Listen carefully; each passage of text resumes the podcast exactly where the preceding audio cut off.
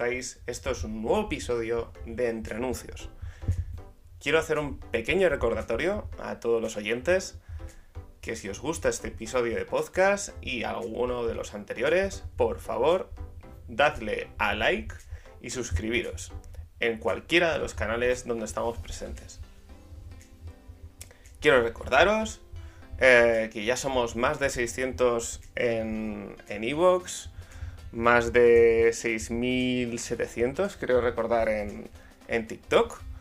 Y en Spotify y resto de plataformas también seguimos creciendo. Así que muchas gracias a los que os habéis suscrito y seguís el podcast habitualmente. Hoy quiero hablaros de un caso práctico, un caso que desarrollé para una marca importante. Eh, sí debo deciros que, y, para algunos pedidos disculpas porque no es un episodio guionizado como tal. Eh, hay una premisa que es hablaros del caso, pero bueno, debido a la situación que me encuentro, que no tengo mucho tiempo libre, eh, pues bueno, eh, voy a intentar desarrollar de la manera más estructurada todo lo que surgió con, con, este proyecto y que creo que va a ser de interés para muchos de vosotros. Os voy a poner un poco en situación, eh, respetando un poco la confidencialidad de, aunque esto tiene, tiene ya años. Eh, bueno, pues el cliente tenía un presupuesto en, esos momentos no, no muy grande, pero con el que podíamos jugar, estaba en torno a los 20 y pico mil euros. Y bueno, había, mm, había un objetivo que era generar eh, brand awareness, generar conocimiento sobre el lanzamiento de un producto, un producto de cosmética. Eh, a priori le podemos calificar como un producto de gama media alta, ¿vale?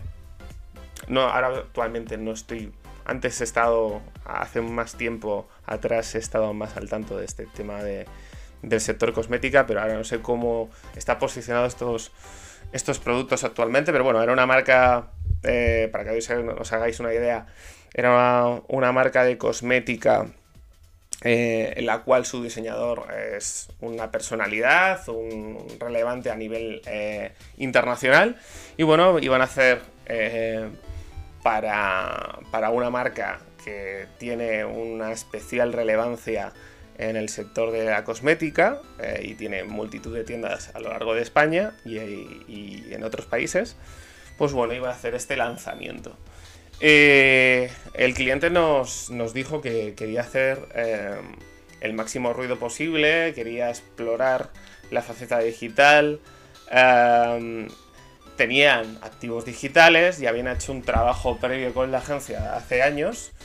Eh, y bueno, ellos querían saber cómo podían eh, amplificar el lanzamiento y sobre todo comunicar que, bueno, que esta marca de cosméticos de gama media alta iba a estar disponible en las tiendas.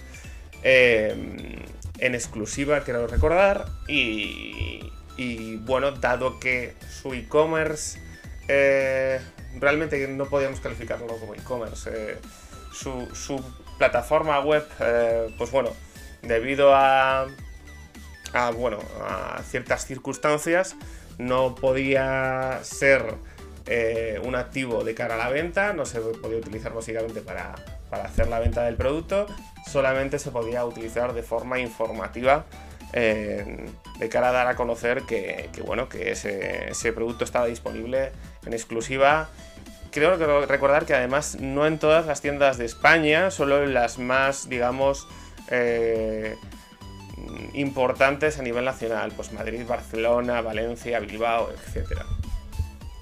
Bueno, eh, también, eh, aparte del presupuesto, que no era muy grande y ahora mismo yo creo que sería bastante, bastante limitado con las expectativas del cliente, porque digamos que el mundo influencer, te estoy hablando para que os tengáis un poco en situación, creo que era del año 2014-2015, por ahí era, era el tema de esta campaña.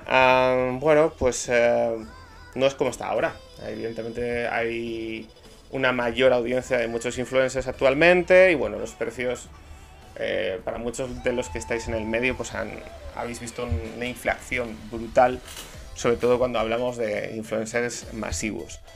Eh, bueno, eh, aparte del presupuesto, que estaba en torno a esos 20.000 euros, eh, bueno, tampoco teníamos una gama de producto con la cual jugar a decir, bueno, pues mm, cogemos a un espectro de influencers X y les mandamos producto y, de esta forma, pues dado la tipología del producto y un poco de, trabajo de, digamos, de dorar la píldora y, trabajar la exclusividad eh, con, la representante o la propia influencer directamente, pues a ver si te sacan el producto.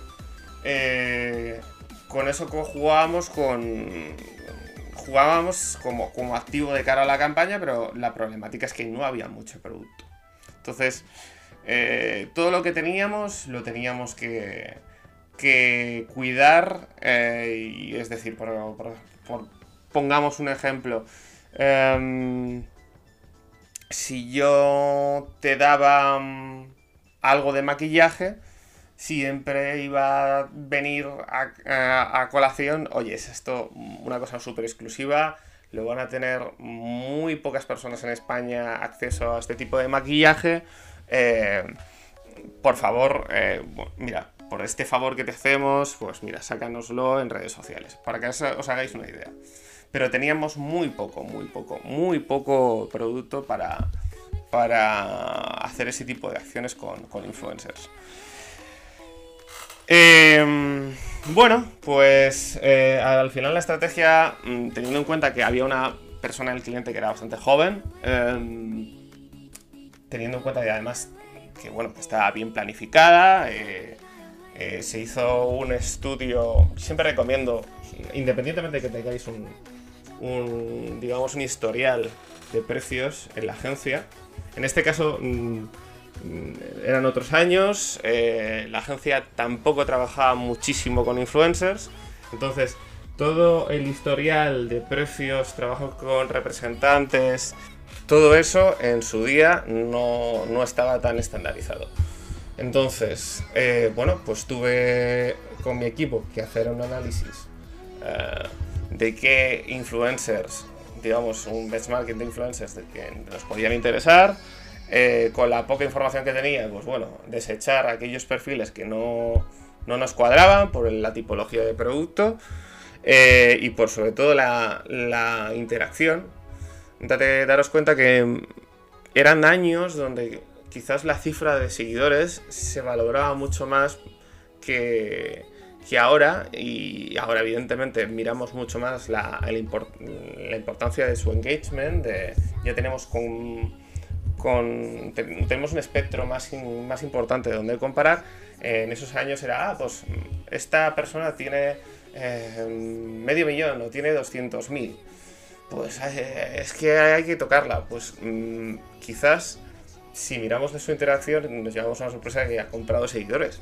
Y quizás esta persona igual ni siquiera teníamos que ni siquiera planteárnoslo eh, el trabajar con ella. Esos casos los vi, los vi. Ya había gente que estaba comprando seguidores. Em, bueno, eh, ya entrados en harina, pues una vez presentado la estrategia, el cliente aceptó, eh, le pasamos, después de este benchmarking de, influencers, un primer tanteo de influencers. En función de ese, de ese, digamos, primer listado, nosotros hicimos ya los contactos. Eh, fuimos cerrando acuerdos con las influencers, algunas eh, evidentemente, aunque han pasado años, me pidieron barbaridades, otras personas fueron mucho más razonables.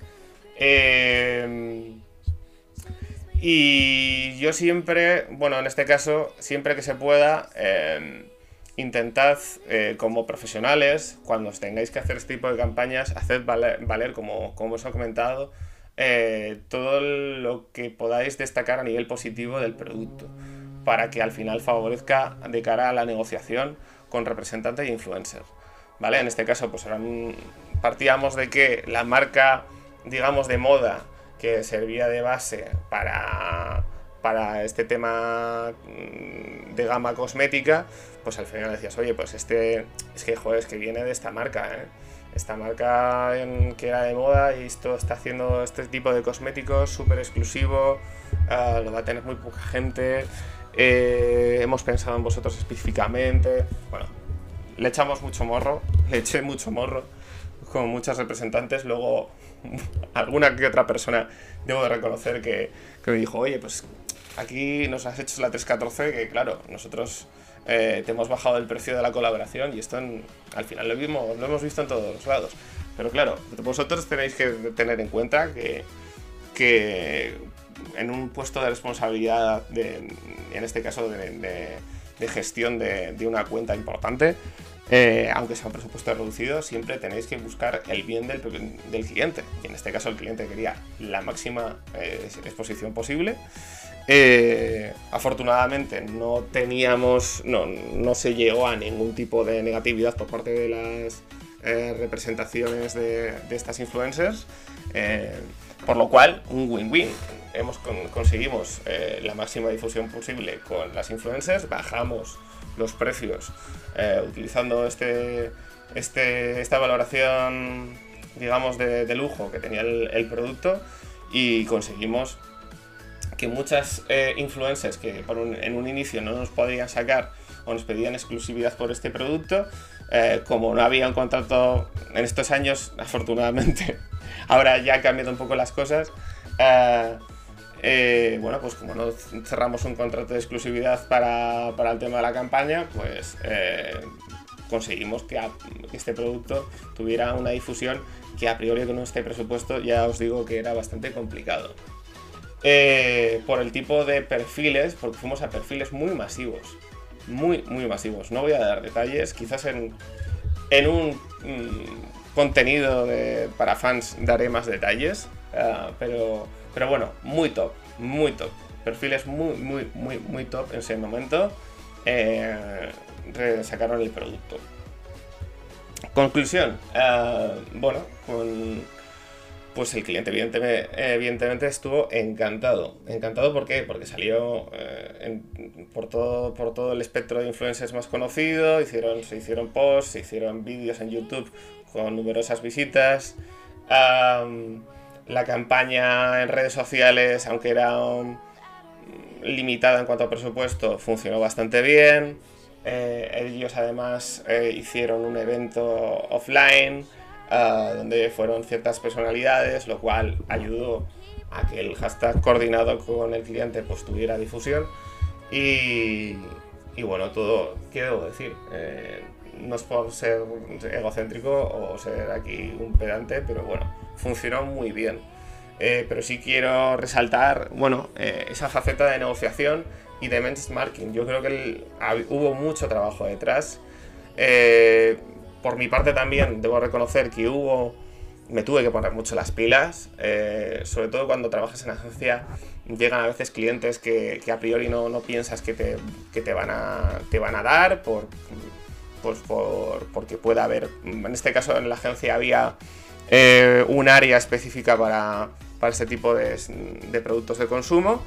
Y bueno, pues era muy offline y el departamento digital nos hicimos cargo de la campaña y por ello también defendimos el presupuesto que íbamos a recibir. Yo de cosmética en esos años no sabía. Ahora, mm, no tanto como un máster, pero por ciertos, ciertos aspectos de mi vida, pues conozco mucho el sector. Eh, me tuve que poner las pilas, aprender un poco de maquillaje, cómo va, eh, conocer, me sonaban algunas influencers, pero tuve que hacer un buen benchmarking, trabajar con el equipo, oye, vosotros conocéis que se me había podido pasar algún perfil interesante que pueda mm, sacarnos o bien gratis o a un precio reducido y tener un amplio espectro eh, dentro de, este sector. Al final mucho, hubo mucho trabajo de de hormiguita, de análisis, revisión, negociación, etc.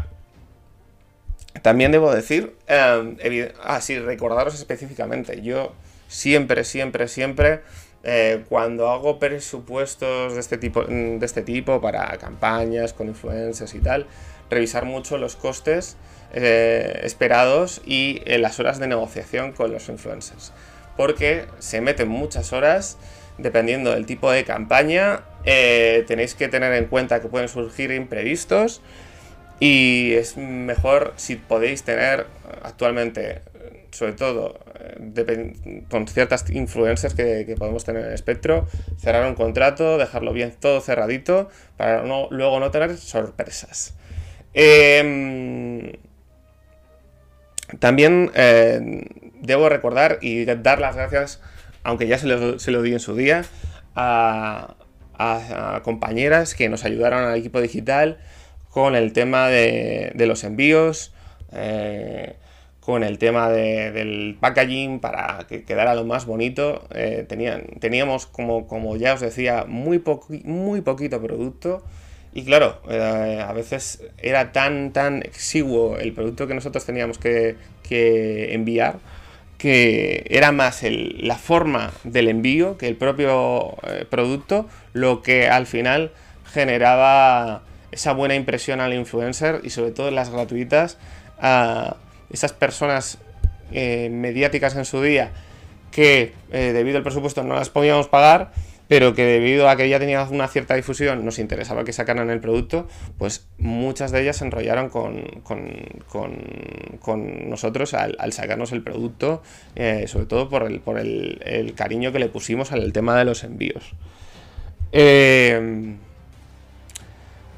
Y aquí sería un poquito el resumen de, esta campaña que, bueno, mm, me he acordado, creo que es interesante para todas aquellas personas que queráis meteros, meteros en el sector del lifestyle, de, gestión con influencers.